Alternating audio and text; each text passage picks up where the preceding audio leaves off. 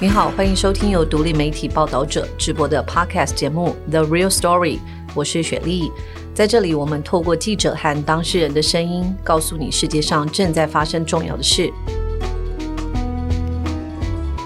最近天气实在太热了，我最近常躲到那个书店逛书哦。这两天在台大成品看到的主柜位，居然是图像阅读新书，非常非常惊喜，放的是图像书，有大量的漫画。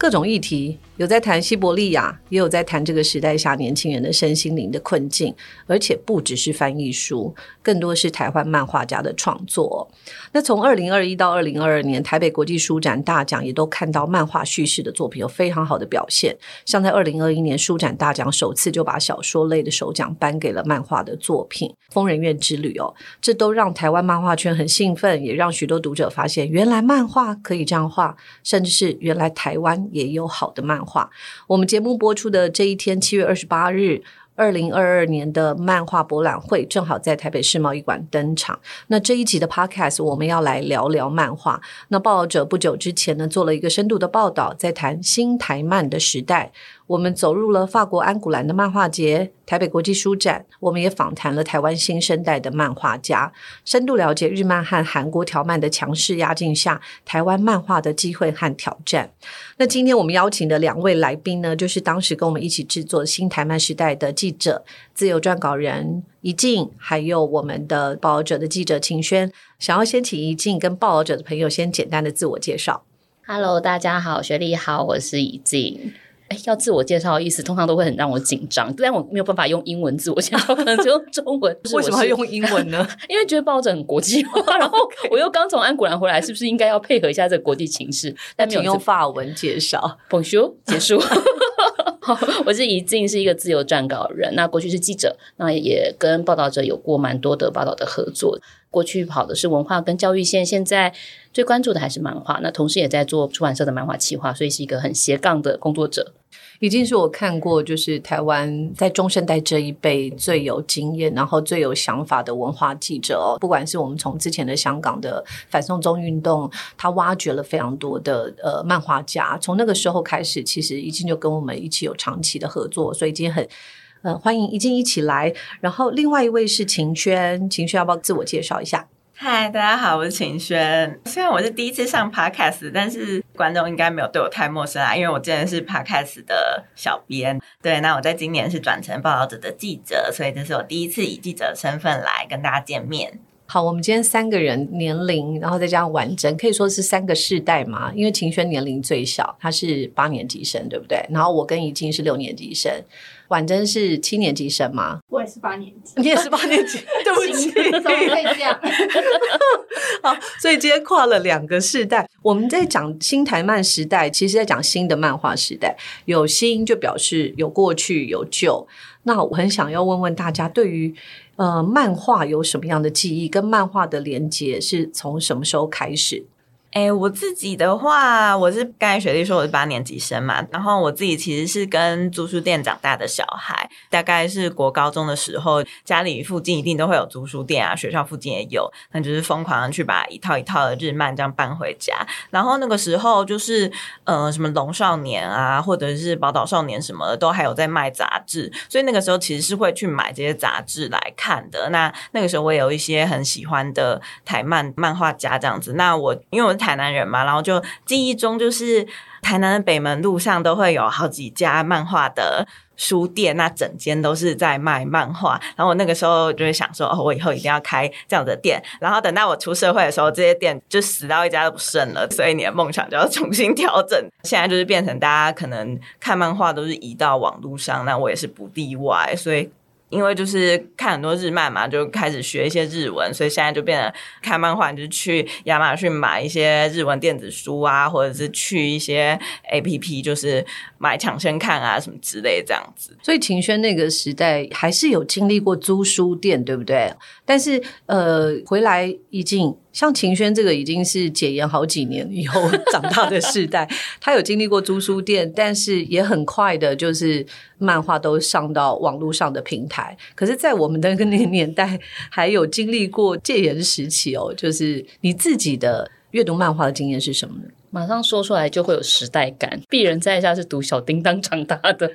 现在要叫哆哆啦 A 梦梦。对，大家知道我叫怡静，所以其实你知道从小是这个原因吗？不是很烦，每次只要上课就新生训练或干嘛，老师叫你自我介绍就被笑说啊，怡静啊，那大雄在哪儿呢？我想年轻的听众可能不晓得以前的哆啦 A 梦里面的静香，以前叫做怡静，所以我就不断变成大家奚落的对象。这大概是我的 漫画初体验嘛？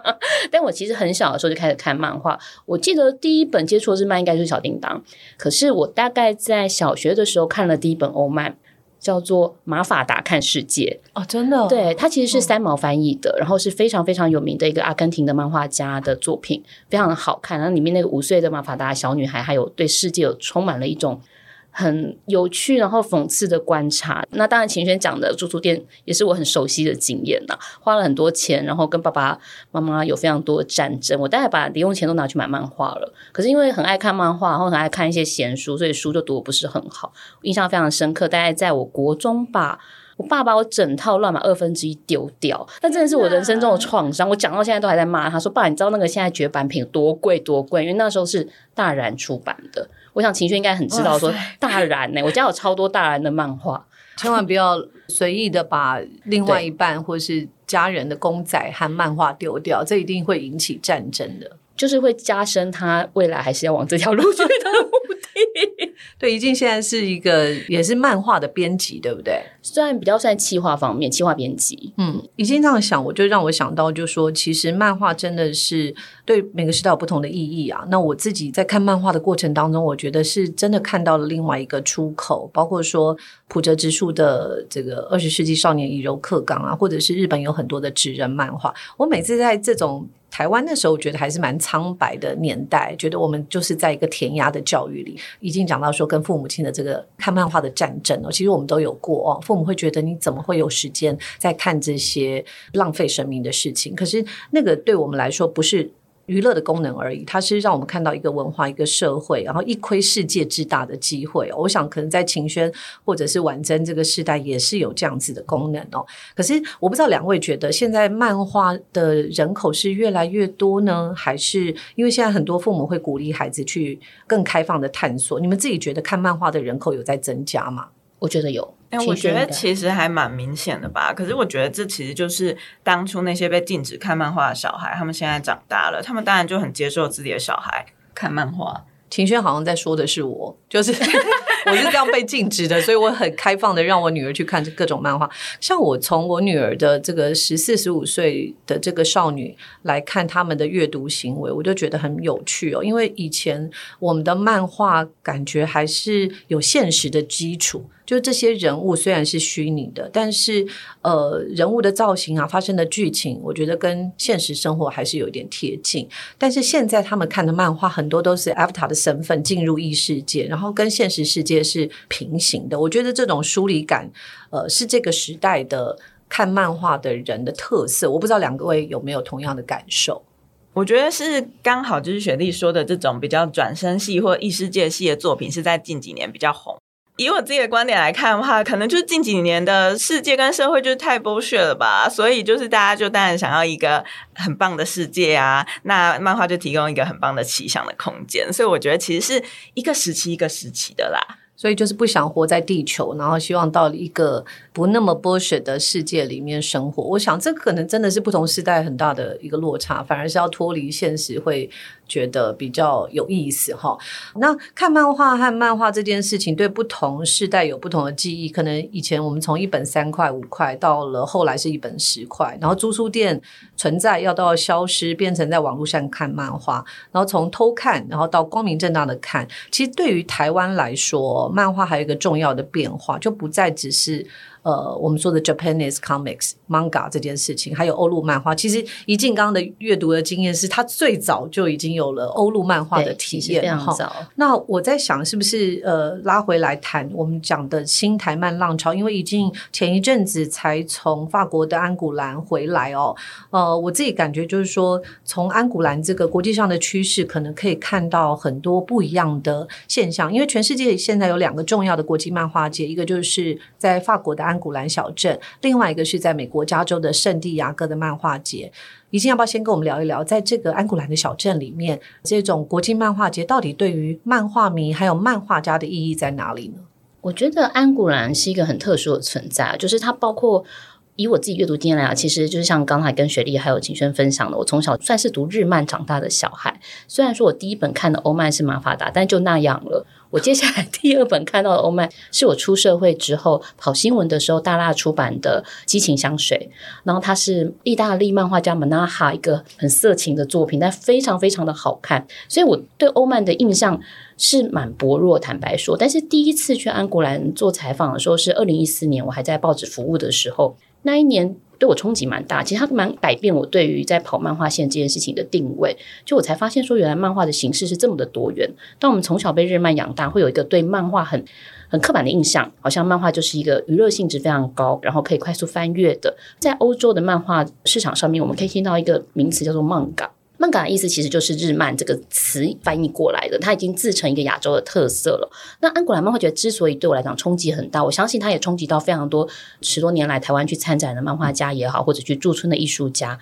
在那个世界上。漫画是非常多种形式的。欧洲的漫画有个很很有趣的特色，它充满了文学性，但是它也会有娱乐性，它是不同类型的多元的一种发展。那我印象很深刻是那一年二零一四去的时候，我其实刚好看到了马法达六十周年的原稿展吧。天哪，我就在原稿前面哭出来耶！哇，因为那个会把你带回小时候在阅读漫画的那个。情境里头，然后你看到漫画家他怎么在手稿上面去斟酌那些笔法，我在哪里需要再用力可白修过，我哪些地方做了台词的调整，那是一个漫画家的痕迹。我觉得那是漫画节里头一个很重要的元素，是玩古来漫画节，我们可以看到大量的原稿，可是你会看到大量的现在在流行的东西，所以这个东西是非常非常迷人的。那同时，这个漫画节之所以有趣，是因为它发生在法国中南部的一个小小的山城上，这山城的平常人口大概就不过几万人不到，但是每年的一月底。世界各地会在涌入跟他一样的小镇上的人口，maybe 五万人左右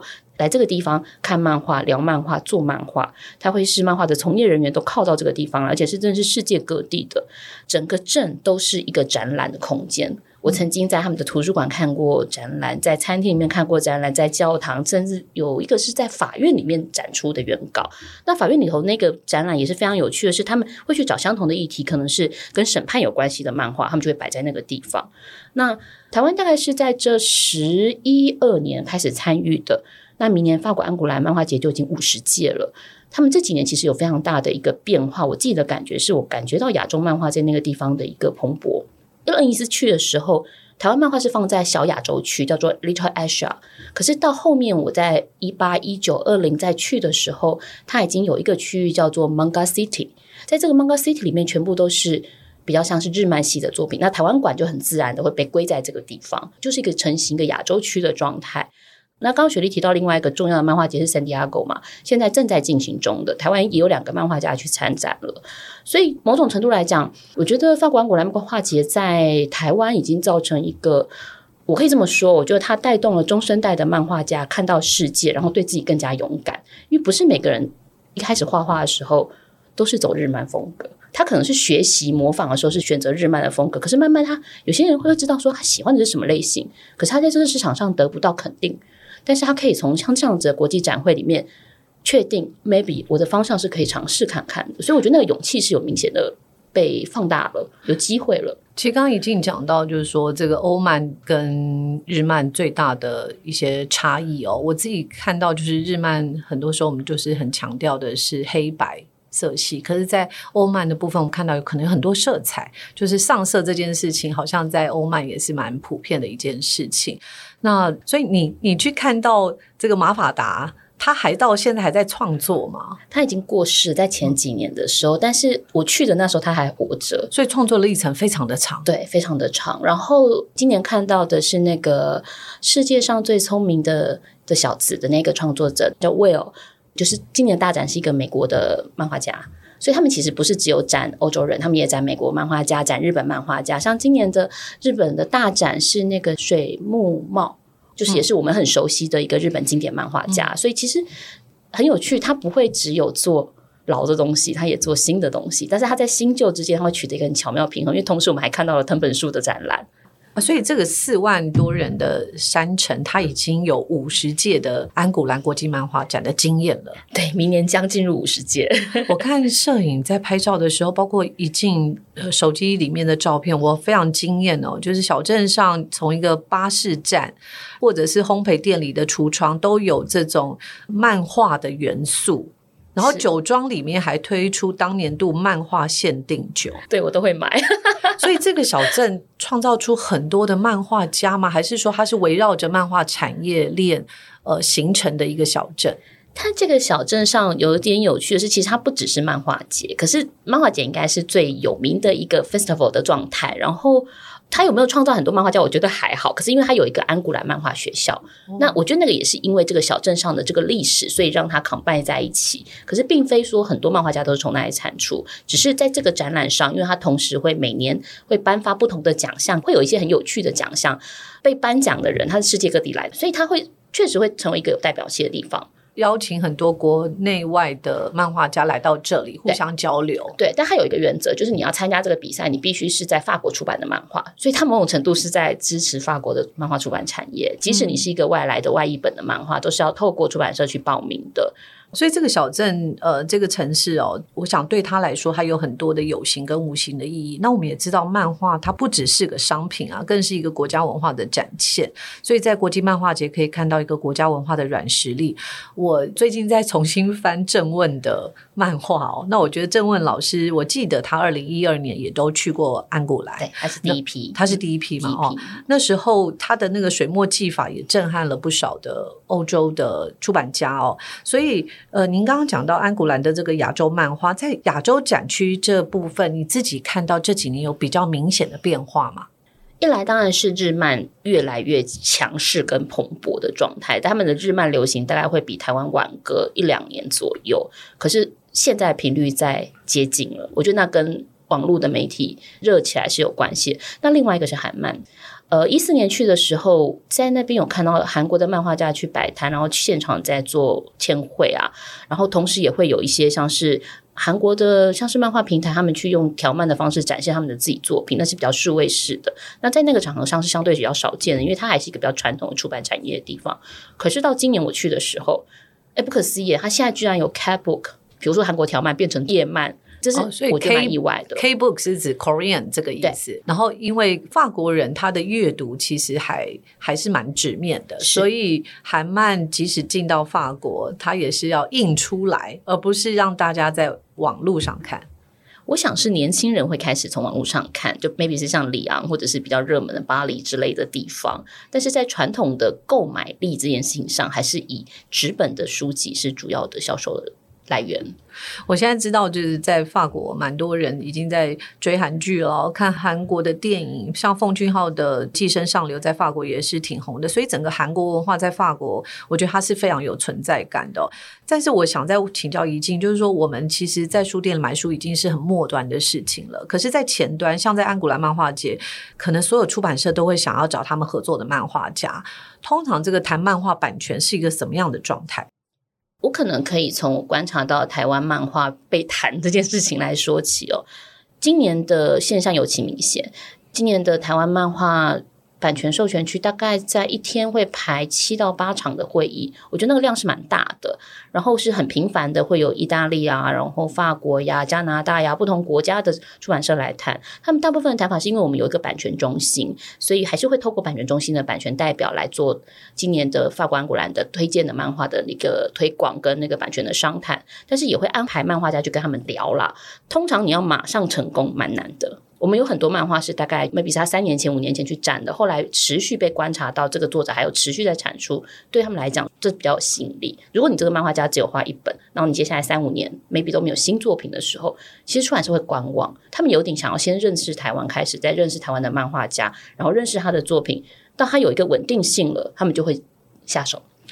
有一个蛮明显的例子是李荣杰的作品。李荣杰第一次卖出去的作品应该是《怕鱼的男人》这本漫画，它是一个整本都没有对白的，所以它的好处就是翻译很省事嘛。但是他下一本被卖出去的是《一六六一国庆来袭》，这是非常台湾故事，对，很难呢。对法国人来讲，它是一个很困难的漫画，但他们却很喜欢，因为已经看中了他的画风，所以接下来李荣杰出的每一本书，纳斯卡都想要，这个法国出版社都想要。所以其实是有一个明显清楚的风格，先要有风格。那至于说是不是一个很难的议题，他们是可以接受的。他们可以接受，因为他们的读者的对于历史漫画或者是对于比较多文字、比较深的漫画接受度程度都非常高。嗯嗯嗯。待会想我们播一个话带哦，是报道者我们在采访漫画家左轩。其实左轩的《神之乡》也是很成功的卖到法国去，对不对？他是那个法国有一个出版社叫卡纳，卡纳这个出版社专门出日本漫画，可是《神之乡》是他们的第一本台湾漫画。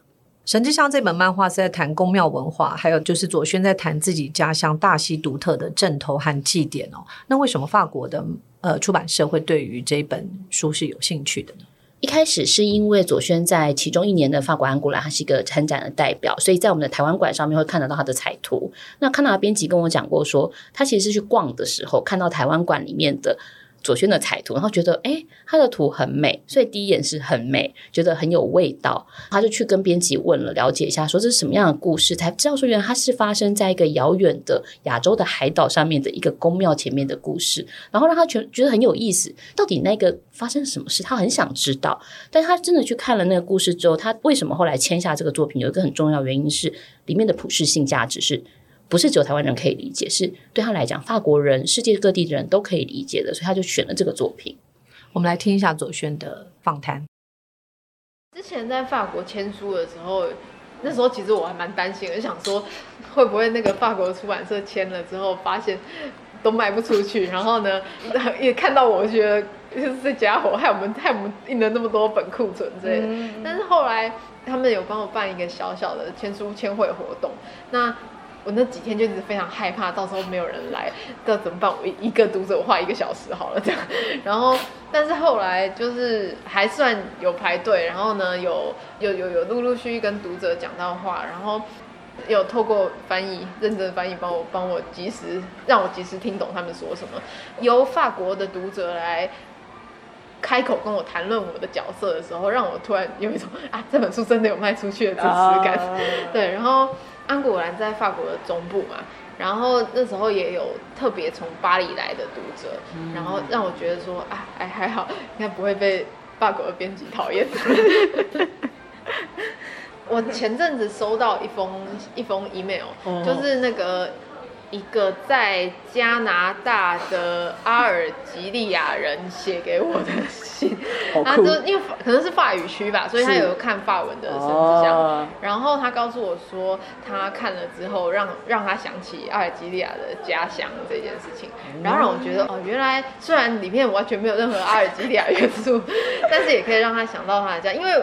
最开始的时候，比方说这本书还只有台版的时候，嗯，也有读者会告诉我说，他没有去过大溪，但是看了这本书之后，让他想起他的阿妈，想起他的老家。是，所以我觉得最开始的目的就是就是这样。其实并不是，这不是一部宣传大溪观光的作品，他是他是在讲回家这件事情。所以我觉得他呃能够卖到法文版，然后呢能够收到这位加拿大的阿尔及利亚人读者来的信，让我觉得说啊。这本书真的有真的印到好远的地方的那种，有啊，确确定看到，对，确定有，确定有有人读到他了，对 对。对对对，就是他有在发挥他的影响力的，嗯嗯嗯嗯。我听左轩这样讲，我就觉得知道自己用心创作的作品可以去到一个完全不同语言的国家，影响到另外一个读者。刚一静讲的就是说，它是一个可能很普世的一个共感。他谈的是回家，谈的是祭典，谈的是神明哦。呃，一静在譬如说在跟这些漫画家互动的时候，他们对于自己的。作品能够去到别的国家，然后有出了不同的版本，是不是一个非常特别的经历和成就的解锁呢？是大家都非常向往的事情。即便说一般来说授权讯不会太高，可是对他们来讲，那就是我的作品真的去了很遥远的地方。刚刚谈到的是安古兰重要的这个国际漫画节里面，我们看到亚洲漫画其实越来越受到重视了。那包括十多年来，我们不断的把一批又一批的漫画家。送进去，不管是他们驻村，或者是在这个漫画界里面大放异彩哦，其实都让。台湾的漫画受到越来越多的肯定哦，但是另外一个特别想要谈到韩国，其实刚刚已经有稍微提到一下，韩国其实现在是请国家的力量在发展哦。呃，我刚其实也出卖了一下我的女儿，我的女儿现在每一天都要花二十分钟左右的时间来看韩国的条漫哦。那这个时间其实累积起来是挺惊人的。那你有看到韩国条漫有一种让青少年粘着的这种魅力，可是可能很多人不知道什么叫做条漫。是不是请秦轩来跟我们分享一下那个条漫跟我们以前看到的日漫的那种格漫有什么样的差别呢？嗯，大家可能在台湾比较容易接触到的日漫，那就是我们所谓的传统的页漫的形式嘛。那页漫其实就是你可能在同一页里面，你会看到可能五到七个格子，或者是说有跨页这样子。那条漫的话，其实现在在韩国的发展是他们高度就是用手机来看。那所以你刚才想到的那个五到七个格子，它是变成说直条的，然后按照顺序排列在同样一个画面上。那所以你如果果在手机上的话，你只要滑动，你就可以看到每一格从你的手下这样子快速的滑过去，你就可以很顺顺的看完的一个故事。所以秦轩这边讲的就是说，以前我们看的是翻页的漫画，左边可能会有五到七个，右边可能五到七个，我们就不断的翻页。但是条漫它是用手指头一直滑动，不断的垂直滑动来看的一种载具的漫画，是吗？已经蛮像一个卷轴感，因为。我们过去看漫画，不管是日漫也好，或者是欧漫也好，其实都在书上面翻嘛。那你的主动性就是透过翻页这个动作。但是条漫呢，它真的就是你的载具，就是你的手机荧幕。所以大家试想，荧幕上这么小的空间里头，你要怎么样看到漫画？它势必是一个长条形的，用大拇指啊，用食指，随便你用哪一只指头去翻了。总之，它就是像一个卷轴，它会不断的有新的东西跑上来，跑上来，跑上来。很适合恐怖漫画，我自己觉得。为什么？就是你在翻、你在动的时候，那个下面会出现哪个东西是你没有办法预测的，而且它还可以加声音哦。条漫可以可以加声音，也可以动起来。可是我记得长条漫画哦，在二零零四年台湾其实也有发展过，所以长条漫画可以算是韩国独创的吗？嗯，其实。条漫这个形式在很久以前就有了嘛？那我不知道听众朋友还记不记得，大家在使用雅虎搜寻引擎的时代，那那个时候其实有一些可能你有听过的漫画，比如说像蔡桃贵啊，那个时候就是在画一些四格漫画，或者是可能不止四格的，那那个都是条漫的形式。那其实韩国跟我们台湾一模一样，是在这个时候开始发展出大量的在入口网站有。这样子网络条漫可以看，只是后来就是他们发展了二十年后，更进一步的是发现，哎，大家都有智慧型手机的，大家都一到用 A P P 去看漫画，然后来刷网页，就发展出非常完整的是把这个条漫的形式跟手机结合，然后让这个剧情可以发展的更长、更完整、更有剧情性。然后这漫画可能不只是四格漫画，它已经是一个长篇的连载，然后把它。称作就是他们所谓的 K Webtoon，那 K Webtoon 如果我们直接翻译过来的话，其实是叫做网络漫画这样子。我曾经偷偷的看了我女儿在画这个条漫的时候，我其实蛮惊讶的，因为以我们过去看日漫或欧漫的习惯，会觉得画风就是要很精细，可是条漫的线条非常的粗犷。好像非常重视剧情，就是剧情发展的很快速，那量体很大，所以我不知道就是它到底吸引到什么样的族群。呃，我觉得条漫现在其实就是它也有蛮多就是画的还蛮漂亮的作品，然后也都有上色。那如果现在要提说什么样的人在看网漫的话，一开始我在做这个题目的时候，其实我也有稍微设想一下，说，哎，我周围是什么样的朋友在看条漫？那那个时候我设想的，其实是一群可能跟我差不多的仔仔的朋友，因为我也常常听他们在谈论他们喜欢的条漫作品。那可是等到我真的就是访谈这些公司，然后就是 Live Webtoon 啊、卡靠这些公司，还有真的跟就是这个领域的研究者去对了他们的数据之后，才发现，哎，其实跟我想的不太一样。他们这些公司锁定的，其其实是一群本来没有在看漫画的人。那这些人的身份可能是，比如说国高中生，他之前从来没有接触漫画，然后或者是上班族、小资族，那他们可能就是通勤的时间来刷一下漫画。那对他们来说，韩国的网漫就是非常非常适合取得，因为你只要下载一个 APP 就可以免费看他的漫画，可能一分钟就划完一画，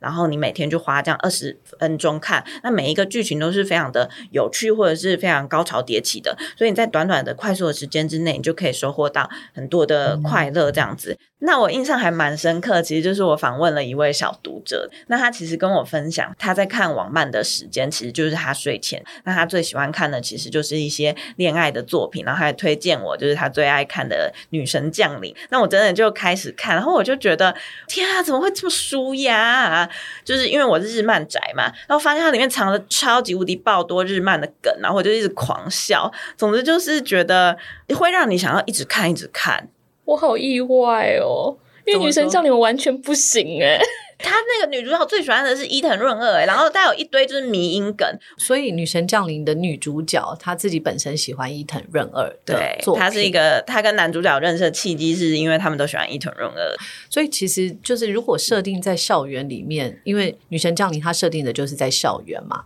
那现在的女生对于这种浪漫的期待啊，或者是对于校园的霸凌，其实都在这个《女神降临》的剧情里，它好像很容易跟。学生族群产生共鸣。我其实看了之后，我就立刻知道，就是为什么可能小读者这个高中女生可能会喜欢，因为就是女神降临很很明确的，她就是指出了就是现在的容貌焦虑，尤其是在女生之间，我可能需要打扮的漂亮，那我才可以就是唤起人家的关注。也是像怡静刚才讲的，就如果你的漫画里面有一些普适性的一些元素的话，它是可以非常吸引读者的。可是为什么我不太懂？我刚刚为什么说我不太懂？原因就是我觉得。其实以前日系漫画这些都存在，各种舒压的、容貌焦虑的、校园霸凌的，甚至是无脑的少女恋爱，就是我小时候的世界。对我来讲，它不管是在条漫，或者是说在日漫的页漫上，都是曾经存在过。那我记得有一次我在做那个采访之前，然后就听了朋友在跟我聊天的时候提到的一个小故事。有一次呢，他在书店里面逛书店，看到国中生在翻页漫，然后小朋友的反应是：漫画可以这样看哦。我觉得那是最大让我震惊的，就是我才开始理解到现在的孩子看漫画，他已经是自然而然从手机上看，他的世界上没有纸本页漫的存在。那很像是我们的孩子不看电视，他不看电视上的连续剧，但他看什么 YouTube、OTT 上面的各种串流。所以对我来讲，其实这些漫画本身形式上、类别上都是存在的，但是因为载体的改变，所以改变了。整个阅读习惯的差别，我觉得已经其实讲到了一个重点哎，因为其实就是我们这些看叶漫的人，在成长过程中，你一定都会有遇到一两个朋友，或者是你的爸妈，是他看不懂你在看的东西。那个看不懂是说。完全就是不知道从哪里开始读那个漫画，他不会读顺序，对不对？对，没错，他不知道 这个。在点头，就是我们身边就有这样子的人。总之就是不知道这个对话框从哪里开始看起，然后不知道对话顺序是什么。那这个在我们生活中是不断不断发生，就变成说看叶漫是一个专属于漫画宅。我不想被承认是宅，就等于说它是一种技术。好了，我们这样说，对对对。原来现在看得懂叶漫是一种技术和能力。但其实我们生活经验确实就是会发现这样子。那可是我们如果是去看，就是比如说我们访问小读者，他在看这个。条漫之前他是从来没有看过任何漫画的，但是他说他看这条漫他没有任何困扰啊，这就是他熟悉的一个阅读的方式，他就是非常直觉的就开始滑，很顺的可以看完一个漫画。所以像怡静刚才说的，说哎这些题材之前都有，我非常同意，因为我也看一堆这种漫画。但是你说如果是可以让人家没有看漫画的人无门槛的进入的话，我想网漫是强在这里。讲没错，我觉得那个是。箭头的问题，我就是给你一个很直觉的阅读，所以它不会有困难。那这个东西会发生在一个好玩的事情，是我们为什么常常说叶漫的分镜很重要？漫画家在做分镜的时候，不能让读者去找对话的位置，你要很自然的让读者可以阅读出那个可能一页上不止五到七个，它 maybe 有时候到二十个很密的状态。你要怎么让他很自然的去找到阅读上顺序的对话，而是不要让读者去寻找。他下一句在哪里，或者是去思考，哎，他刚哪一个是上一个？条漫真的厉害是这件事情。所以看叶漫的人会习惯有一个 Z 字形的一种概念，对但是读条漫 vertical 的部分，你就是只要往上滑，它就只有一个单一的方向。那我觉得另外一个是也可以分享一下，我发现现在的呃年轻读者他在看影像的作品的时候。他是非常没有耐心的，这个没有耐心，它可以呈现在一点二五倍跟一点五倍。所以，如果调慢的形式，它可以很快速的 skip 掉他觉得无聊的部分。但是夜漫似乎没有这种可能，因为他必须要非常的耐心。所以，我觉得也完全可以理解，就是刚刚秦轩说的，调慢似乎是找到一群可能跟原来的漫画宅是很不一样的一群读者。真的，真的就是真的是学历提到的那个部分，他们需要快速的阅读。现在很多小朋友在看动画，他们会先去看 YouTube 上面的简介。那你们两个会看条漫吗？就是你们两个都是比较传统的夜漫宅。呃，我自己还是有在看条漫，但是我可能跟我访的小读者不一样，就是他们现在最流行的其实就是 Live Webtoon 这样子的 A P P，就是点开就可以在手机看嘛。那我看了很多，其实是可能网络上用条漫来进行同人创作这样子。我会看，但我比较常看恐怖的。那个制作人婉珍在我们录音的当下已经下载了 A P P，他要试着看这个条漫到底是一个什么样的状态哦。呃，我们知道像那个 Live Webtoon，它其实全球就有八千两百万人哦常驻的阅读。我自己非常的惊讶，是说其实韩漫也在 follow 日漫，它是每周的更新。但除了每周的更新撑起来这么大的量以外，到底还有什么样不同的做法，让它可以在短时间内，甚至在这十年，其实也吸引了非常多的台湾的新的读者？我觉得去访问这些韩漫平台哦，我最大的感觉就是他们发展的路线，第一个是刚才所说的，就是把这个看漫画的载具移到手机上，所以变得你更容易阅读到漫画。那第二个其实就是他们非常的。以量取胜，我我觉得可以这样子说，就是在 Live Webtoon 上，他们刚开战可能就有七十到一百部的作品，那全部都是从韩国带过来的顶尖的作品，而且他们在产制这个漫画的流程也是非常的工厂化吧。如果跟台漫来相较的话，诶，不知道说大家有没有看过日本的漫画《爆漫王》？那那个其实就是典型的一个编辑，然后搭配作者，然后可能搭配助手这样子来产制漫画。那其实现在在台湾的漫画圈，就是很多也是这样子进行。那可能就是出版社的编辑，然后搭上漫画老师，然后搭上一个助手，有点像是家庭手工制的来画漫画。那所有的这些背景啊，或者是这些人物，都是由老师来完成的。那可是，在韩国，我很惊讶的就是，其实他们的那个分工是非常细的。第一是他们一个漫画的诞生会先有企划，然后企划会去有点像是制作人的角色。他会去揪了这个编剧啊，然后呢负责绘图漫画家，然后可能还外包一个可能上色的团队，再加上可能平台的编辑，然后甚至他们有所谓经纪代理公司，就是他们漫画家已经多到可能需要用经纪公司来管理，那这公司会负责就是呃管理漫画家是不是都有准时交稿啊，然后呢来跟平台接洽说哦我们可以产出什么漫画，你要不要跟我们签约这样子，然后到了平台方之后，还会有行销来负责行销你的漫画。甚至还可能就是每一个细节可以外包给国外的，比如说印尼的一些呃漫画工作室来做这样子。所以他在生产一个产品的时候，其实已经。前期就知道说，我这一本漫画可能会卖到哪里，它可能有怎么样可以的市场，甚至这个 IP 我有没有可能做成电视剧或者是周边商品，它已经是一套非常成熟的产制的流程了。对我们去访 Live Webtoon 的时候，其实他们还有跟我们讲一些例子，是说可能他在一开始他就请一个电影编剧来编剧。然后他一开始他画的这个分镜的镜头就非常的符合电影的镜头。这个漫画到时候刊出之后，我就要把它电影化，很容易就可以改编嘛。因为一开始就是一个电影的编剧啊，或者是导演来做的漫画。我们从安古来一直谈到这个韩漫哦，这个条漫带来的。影响，其实我们可以看到一个更国际化的漫画市场向我们展开哦。我记得一静在这篇文章里面有写到，这是一个最好的时代，也是一个呃最挑战的时代哦。可是落实到漫画家的这个挑战状态，你们在采访过程中应该有看到不少台湾的漫画家哦，以前可能是要有一个全职的工作，在设计公司任职或者是美术工作，然后兼职来做漫画。不知道说你们自己觉得在这个时代里面，漫画家一样是呃非常挑战的吗？他们有办法全职的做一个漫画家的工作吗？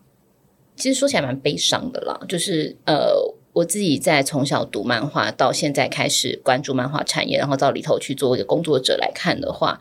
台湾的漫画过去是可以自己为生的，可能就是我们最早年的，像我爸爸妈妈读那个叶红甲的诸葛四郎那个时代的漫画家是可以自己照顾自己之外，他们还可以养非常多的助手，在娱乐还没有那么普及的状态，那也是我们在讲的台湾漫画第一个黄金期哦。再到第二个时代，大概是一九八零年代，我想跟我年纪差不多的读者都会看过，像是游苏兰的《秦国怨灵》啦、央杠斯啊、林正的，那真的是一个台湾另外一个黄金时期是。这些东西的 IP 授权跟后来被改编等等，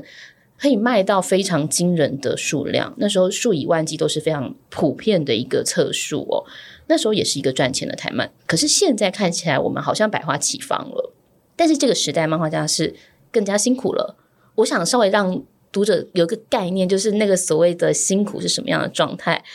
假设你一年画一本漫画，一本漫画算两百页好了，他可能一年的稿费的收入大约是不到四十万，所以就是一页的稿费大概是两千元的台币。对，两千元可能在国内的水准还算高了。那这时候可能就会有些读者会觉得，你们怎么那么苛刻的对待漫画家？为什么不给他高一点的稿费呢？可是现在已经是一个没有在那么多可以连载平台的时代，我们没有周刊连载了，我们没有这么多的日常的消费可以去支持这些创作过程中的漫画。但大家可能更难理解的事情是，大概在十年前，甚至是没有稿费的。因为那时候台湾是还没有漫画辅导金，我们现在开始，大概在一零七年的时候，政府开始推出漫画辅导金，有出版社有漫画家可以去提案，你的案子过了，政府就会给你一笔预算，让你可以去支应稿费，但也仅仅能支应稿费。所以某种时代，它确实是一个很好的时代，因为我们百花齐放。可是那个挑战在于，我们的阅读习惯已经改变了，消费能力也改变了，所以漫画家更得去找一个新的模式。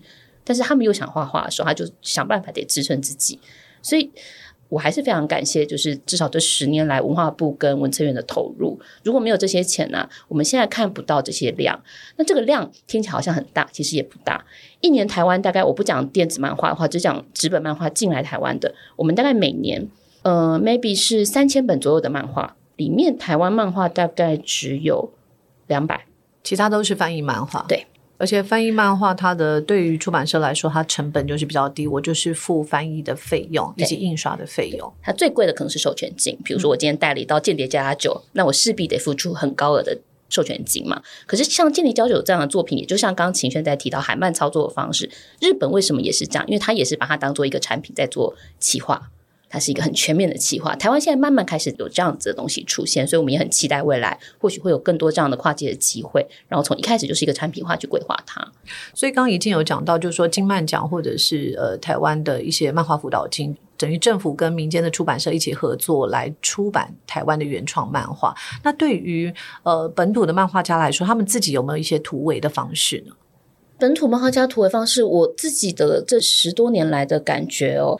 他们让我感觉到，他们正在想办法用自己的方式来出版，这是一个很有趣的现象。我想秦轩应该有明显的感觉，从最早期的二创场合、同人志啊等等，到现在更多的是像草率季、台创季，各式各样不同的小志的场合，其实都在让新的创作者可以有自己发挥的空间。那这是某一种是突围的方式。最近一个最好的例子，应该会是高岩。他的《绿之歌》是台日同步发行，这个是对台湾的漫画圈来说是一个非常大的强心针。我们看见台湾的漫画可以被卖成这个样子，但其实最早最早高岩也是在创作的场合上面开始发表自己的小志，然后他想办法把自己的作品先放到日本去，然后再回来。对高远这个例子，我觉得蛮独特。他才二十五岁，而且他在大学的时候就独立出版，像已经说的，他试着走自己的路哦。所以他等于是先在日本，他也学日文，然后先了解日本有哪些独立出版比较会喜欢他这种非主流的漫画的风格。那最后现在是帮呃村上春树的书画了封面，也包括李勤峰最近在台湾出的书，他也是帮他画了封面。所以我觉得也是慢慢的走到自己的一条路。我不知道秦轩的观察？呃，我觉得怡静刚才说的其实很有感诶，就是近几年其实你可以非常常常看到漫画家社群在讨论的一个话题，其实是漫画家怎么经营自己的社群。那这在以前就是大家还有很多连载平台的时候，其实你是不用去想你的漫画要怎么样在社群上经营，然后怎么样子被社群上的读者看到。但是近几年这个话题不断的不断的被提起来，那就是表示说，真的很多漫画它是需要。透过社群曝光的，那其实就是前阵子我就是因为因为我刚才说了嘛，其实我是看龙少年出生的，那那个那个时候的台湾漫画家，我大概都有追一下。那我就是印象很深刻，就是我看到之前画了盲神的林奕晨老师，其实他正在进行自己的新作这样子。那他的新作就是《二零七之谷》，其实他自己架了网站，除了他已经完成这本漫画之外，他自己在做独立出版，然后自己做网络连载。所以你可以想象现在。在漫画家，他要兼非常非常多的工，哎，这些可能以前都是出版社负责的吧？那现在都变成就是漫画家以一己之力完成，然后他还要在社群上可能分享他的创作的小故事，或者是分享他为什么要自己来做独立出版跟网络连载，那自己来做读者沟通这件事情。那我觉得确实就是也是会有读者就是因此被他沟通到。我觉得一切都是因为载具的改变，让很多中介的人，除非你更有附加价值，包括。出版社，不然的话，其实作者直接就是要面对到读者，他怎么样直接跟读者沟通这件事？我们在高岩身上，还有在很多的漫画家和创作者身上，都看到这样子的一个现象。就是如果台湾这个漫画新浪潮要来，要继续刮起大风哦，你们自己有什么样的建议？譬如说，一般的读者或听众，他不熟悉漫画，他可能或者是他只买过几本的图像书。你们有没有什么样的建议和行动，可以让他们支持台湾的漫画呢？其实我觉得，就讲我自己的方式好了。我自己就是支持漫画家的那个态度，有点像是。在对他们氪金，就是我是说，对于我就是比较支持的漫画家，可能他们的作品又相对冷门的，我通常就是比如说他们的连载平台上抢先看，然后我就买啊，抢先看，大概我看个十话就会是一本单行本的钱了嘛，买好，然后呢之后呢，哦，我现在讲的是日漫的例子，他们可能就会出版就是日本的单行本，我当然买，然后呢接下来他们可能又会出版哦日文的电子书，哦，我当然也买，然后等到他出版台版的时候，我就继续。去买这样子，我就是可以对同一个漫画家氪金四次，他就可以抽到我四次的钱。那我觉得就是大家也可以想，比如说你喜欢有一个游戏，或者你喜欢一个角色，你就会对他们氪金。那对于你喜欢的作品，你就是要对你喜欢漫画家氪金啊，这样他们才可以继续就是提供你漫画跟这些快乐。突然，我觉得下次帮报者募款的时候，可以用这样的方式来跟大家沟通。对啊，如果支持我们产出好新闻，就请对我们氪金。这样，那一静呢？一静觉得，就是如果要支持台湾的漫画家，我们可以怎么做？或者有没有什么私房推荐，让读者们可以先入门了解，原来台湾有这么一群好的漫画家？我想有一千个复制人洪晴轩。这样我们手霜应该可以卖掉一半以上。我觉得刚刚有点可爱，然后又蛮感动，就是那个买买买这件事情啊。但是有一个好难的事情是，我要怎么让台湾读者先看到台湾漫画？刚刚秦轩讲这些东西都是奠基于他非常热爱这个作品。但是我们的台湾漫画现在缺乏第一件事情是被大家看到。就是我过去在跑教育线的时候，遇到非常多的教授，他们听到我在跑漫画线，都会露出一个疑惑表情，说：“啊，台湾有漫画哦。”有啊，其实台湾是有漫画，但是我们其实很少管道可以去接触到。但各位现在其实管道蛮多的，我想一一推荐给大家。我会希望大家给台湾一个机会，是先去用第一眼看看他们。我相信现在漫画，台湾漫画跟十年前、十五年前的那个还有点青涩的那个作品是完全不同的。原因是这十年来，我看到台湾漫画的一个很大的改变是，漫画家除了看回自己的土地上有，除了像 C C 这样子非常有台湾文史在地的元素之外，有更多的作品是不同的风格跟类型的。我有很多想私房推荐给大家几种类型哈。你们大家可以准备个三小时听我说。如果讲不完的，我们就切掉，然后会在节目下方 留下这些建议，对，留下连接。首先，首先我想推荐的是少女漫画的，对我来讲非常重要的台湾漫画家的作品是柯佑熙的《许个愿吧，大喜》和《有何不可》。柯佑熙他的过去的笔名叫柯利，他是台湾得过金漫奖少女漫画类大奖最多的一个漫画家。好，这是少女漫画类，少年漫画的话。确实可以是秦轩非常爱的偶像叶明轩，也是台湾得过最多次金漫奖的少年漫画。他曾经说过，说他家的那个金漫奖，因为金漫奖长得像柱子嘛，它合在一起就是可以变一个桌角，所以他是可以用金漫奖撑起他家餐桌的男人。他的漫画也非常的好看。大仙术士李白，还有无上西天，对吗？对，里面的妹子都很帅，胸部都很大。好，这个是一个视觉非常好的效果。但是叶明轩每一个都是手绘，所以你可以去看他的细节。恐怖漫画推荐大家看黄踹的刺脚，呃，有刺的脚，然后还有永夜山这两部漫画很有趣。它最初都是从莱维普顿开始连载的，然后风格类的漫画非常非常非常的多。我这里所谓的风格，就是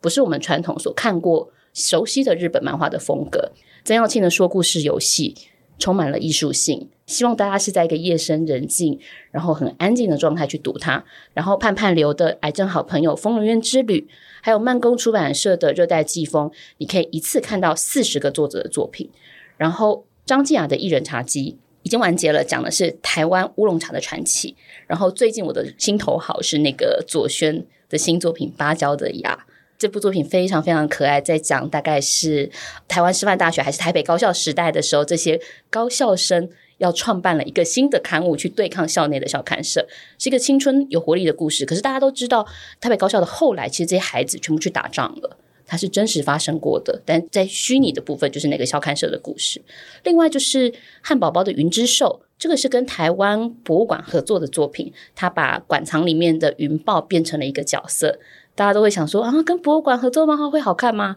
各位，它非常的好看，而且它即将动画化了。另外还有漫画家 Home 的大城小事、魔幻时刻等等。好，如果有需要更多的书单，欢迎私信我，欢迎私信包拯粉丝页，